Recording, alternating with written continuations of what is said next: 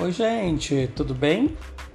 Chegamos ao penúltimo episódio desta primeira temporada, né? E nesse espaço que a gente usa aqui para refletir, conversar sobre coisas, analisar a nossa atual conjuntura, do nosso cotidiano, das pessoas, da nossa vida e ter um espaço aqui para a gente refletir sobre as questões que fazem parte do nosso dos nossos dilemas, por que não? E aí, no último podcast, eu falei sobre os planos, né?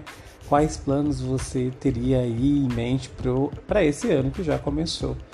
E o post de hoje é para dizer que o jogo já recomeçou, então você tem aí um pouco mais de 360 dias para colocar em prática todos aqueles projetos que você meio que desenhou aí, planejou, colocou numa listinha, né?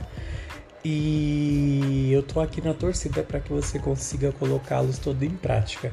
É, essa semana, aliás, semana passada eu entrevistei uma psicóloga, a Laís Almeida, que muito em breve vai estar aqui na segunda temporada, e ela falou dessa importância, né, de você planejar é, é, as suas metas para um ano.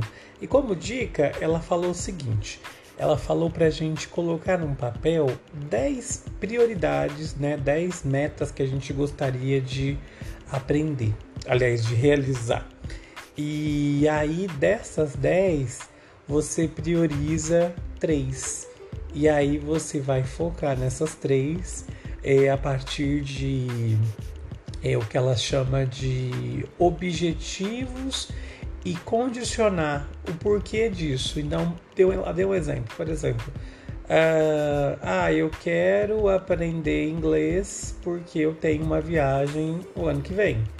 Então você sempre condicionar ou, ou não é a palavra condicionar, mas é você estabelecer um motivo, vamos dizer assim, né? Então, ah, eu quero fazer aula de natação, porque eu não sei nadar e eu quero fazer um cruzeiro e um dia eu quero nadar em alto mar, mergulhar e etc. Acho que deu para vocês compreenderem a ideia, né? Então é isso, o jogo recomeçou. 2022 é um ano que a gente espera que seja mais leve, porque 2021 foi tenso, hein, Brasil?